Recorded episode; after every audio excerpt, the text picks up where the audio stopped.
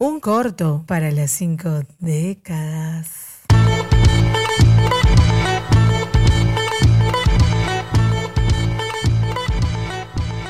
Llega gracias al auspicio de Footbox, cajas sorpresas con las camisetas de los equipos de fútbol de las mejores ligas del mundo. Prueba tu suerte con las Lucky Boxes, este mes con descuento especial con el código de 5 décadas.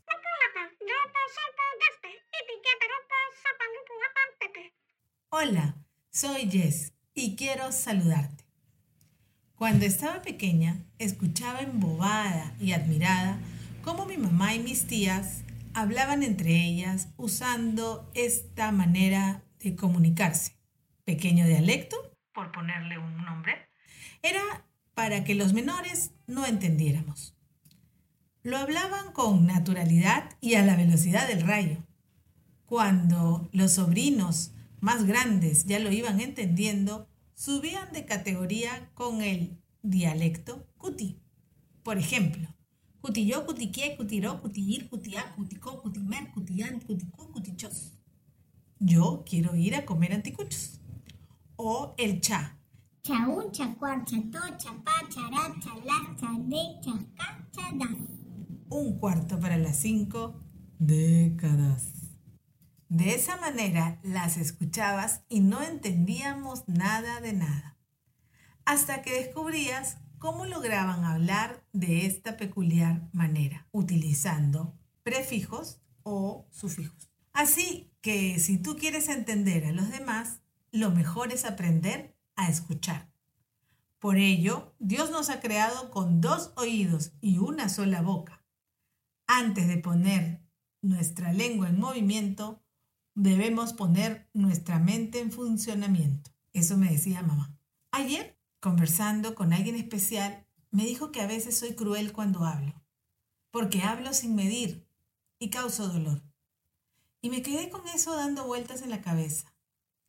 Así que hoy, de manera random, salió un video del doctor Alfonso Puig, donde decía, hablar sin compasión es cruel.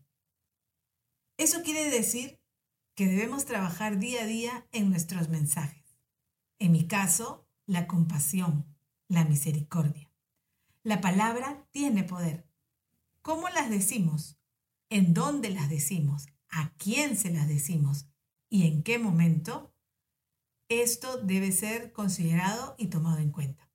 No solo se trata de decir, pues yo soy sin filtro. Eso no es ser sinceros.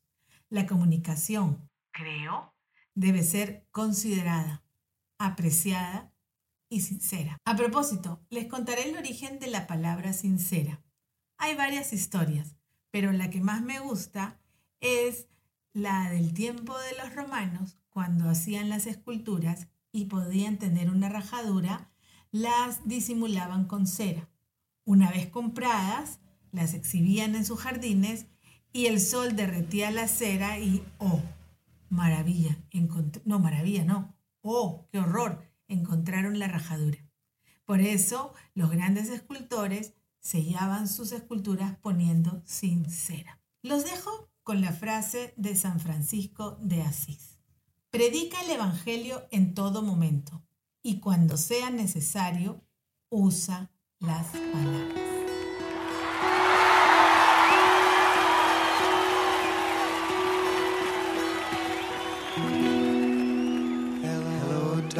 Darkness, my old friend. I've come to talk with you again. Because a vision softly creeping left its seeds while I was sleeping, and the vision that was planted in my brain still remains the sound of silence. In restless dreams, I walked alone, narrow streets of cobblestone, neath the halo of a street lamp.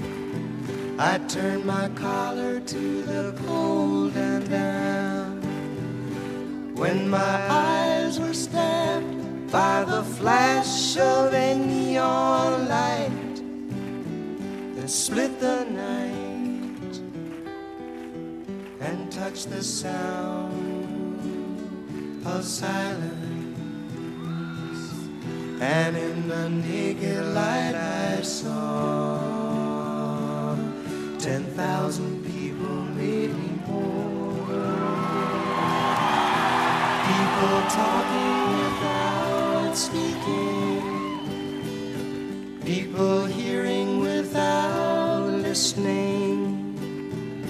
People writing songs that voices never share. And no one dare disturb the sound of silence.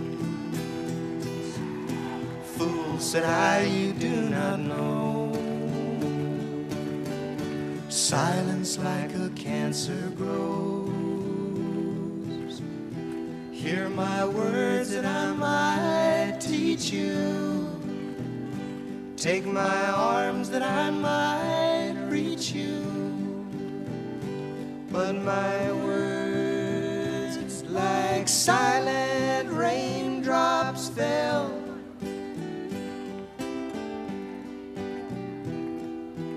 echoed in the wells of silence.